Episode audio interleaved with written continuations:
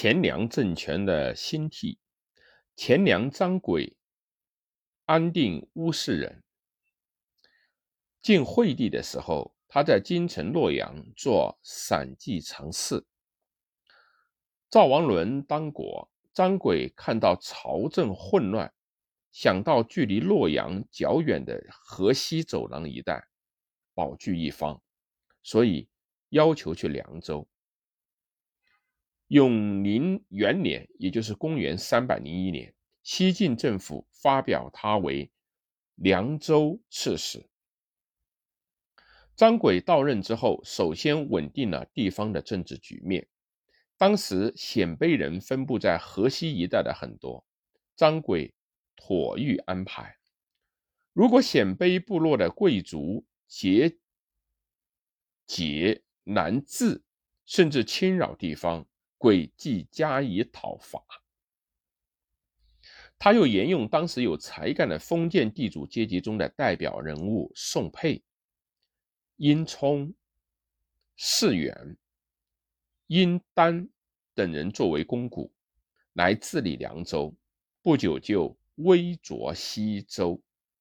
惠帝永兴二年，鲜卑若罗拔人有众十余万。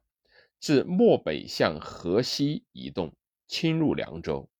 张轨且宋沛领兵阻击，斩拔人，俘鲜卑十余万口，安置在河西走廊。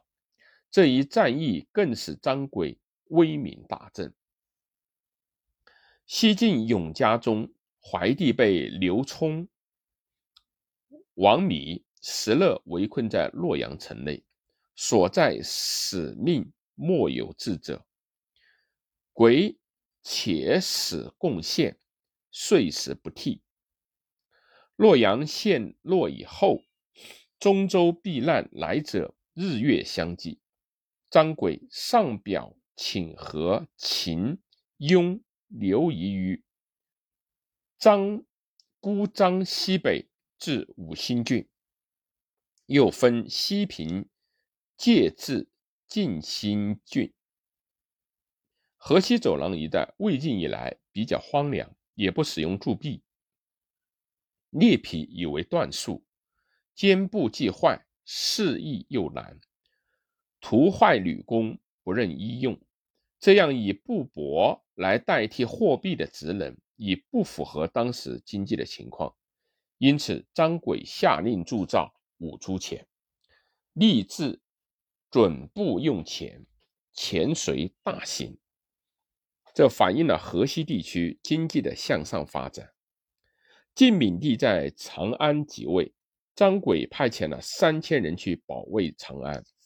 公元三百一十四年，张轨病死，长子张实继位。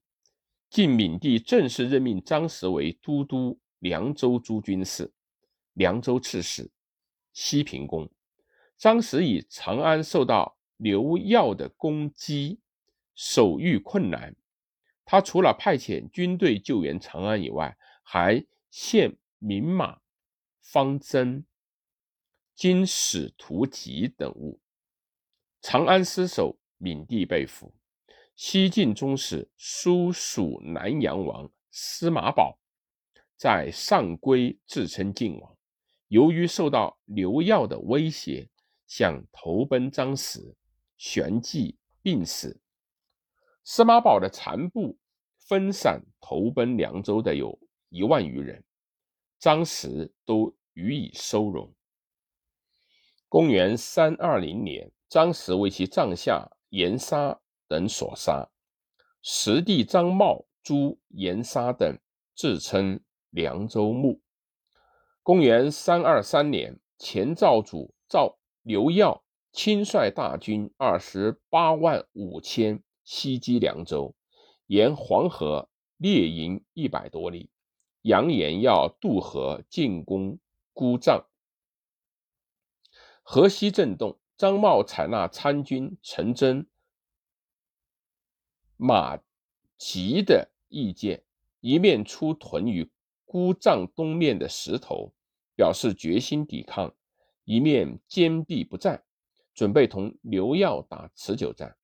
刘耀知道自己军事虽胜，然畏威而来者三分有二，中军疲困，其实难用，所以不敢贸然渡河。结果让张茂称反了事。张茂做了五年的凉州牧，史称豪右平冀，威行良玉。